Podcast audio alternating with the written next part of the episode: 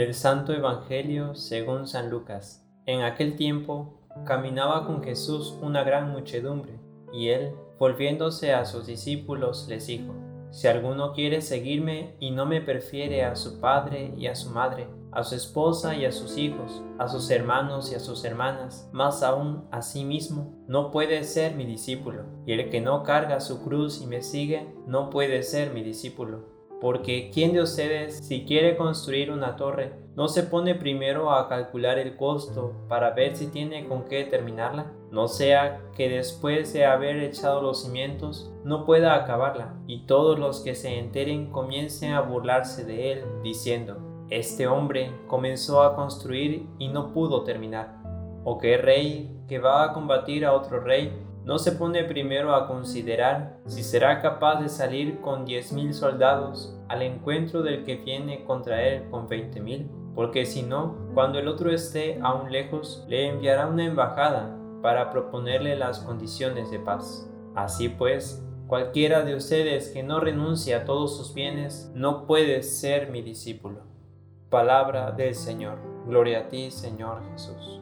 Un gusto poder compartir con ustedes desde esta plataforma digital la reflexión del domingo vigésimo tercero del tiempo ordinario, donde escuchamos el texto del Evangelio de Lucas, capítulo 14, versículos del 25 al 33. En este pasaje encontramos a Jesús caminando rumbo a Jerusalén, acompañado de una gran muchedumbre, y sin desatender a quienes lo rodean, predica una sentencia a quienes lo siguen, la renuncia a todo para ser su discípulo. En el mismo Evangelio de Lucas, algunos capítulos anteriores, Jesús ya había señalado los criterios para el discipulado, pero en este pasaje se complementa este perfil con unas condiciones una renuncia a los bienes, a los lazos afectivos y hasta de sí mismo, cargando con su propia cruz. Se trata de un mensaje fuerte para sus oyentes, pero necesario para continuar el camino real del seguimiento de Cristo. Sobre todo, tiene su eco actual ante tantas expresiones de católicos que hemos querido conjugar una vida sin desprendimientos, sin sacrificios, sin entereza de lo que recibimos en el bautismo.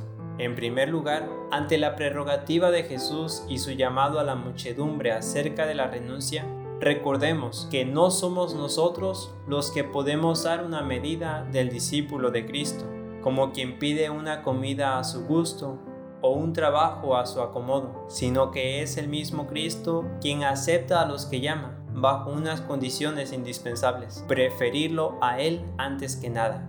El texto griego mantiene el verbo odiar expresión semita de oposición y contraste que ejemplifica la misma vida de Jesús haciendo la voluntad del Padre y lo que el primer mandamiento de la ley divina atestigua. Amarás al Señor tu Dios con todo tu corazón, con toda tu alma, con todas tus fuerzas. Un mensaje que domingos anteriores se ha reflexionado con la pregunta del legista. En otras palabras, la exclusividad que reclama Cristo no es una relación tóxica que encadena, por el contrario, es una nueva apertura al mundo que recupera todo en un nuevo sentido, ya no bajo el signo de nuestros propios criterios, sino desde la voluntad de Dios expresada en Cristo. En segundo lugar, después de las sentencias, siguen las parábolas acerca de la construcción de la torre y la confrontación de un ejército con otro, donde aparece la expresión, ¿quién de ustedes no se sienta primero a considerar si será capaz de tal o cual empresa? Bien se señala al principio la intención de realizar algo, sin embargo, los medios para llevarlo a cabo exitosamente no son suficientes. Es aquí la confrontación del querer con el poder, del deseo de la voluntad con las circunstancias que lo impiden. Actualmente se subraya lo contrario. Querer es poder, y aunque es muy motivante, esto vacila cuando atañe a la naturaleza de las cosas. No todo lo deseado es posible así se disfrace con el lenguaje, las leyes o las costumbres. El seguimiento de Cristo es de aquella índole. El discípulo tiene la responsabilidad de conocer su realidad, asumirla y en un salto de fe lanzarse hacia adelante con la esperanza que Cristo nos ofrece, y en relación continua con Él, arriesgarlo todo por ello, dejando atrás los vicios, afecciones o pensamientos mundanos que desdicen al discípulo. Por último y en tercer lugar, conviene tener presente las palabras del Papa Francisco en su exhortación apostólica sobre el llamado a la santidad, donde dice, en el fondo, la falta de un reconocimiento sincero, dolorido y orante de nuestros límites es lo que impide a la gracia actuar mejor en nosotros, ya que no le deja espacio para provocar ese bien posible que se integra en un camino sincero y real de crecimiento.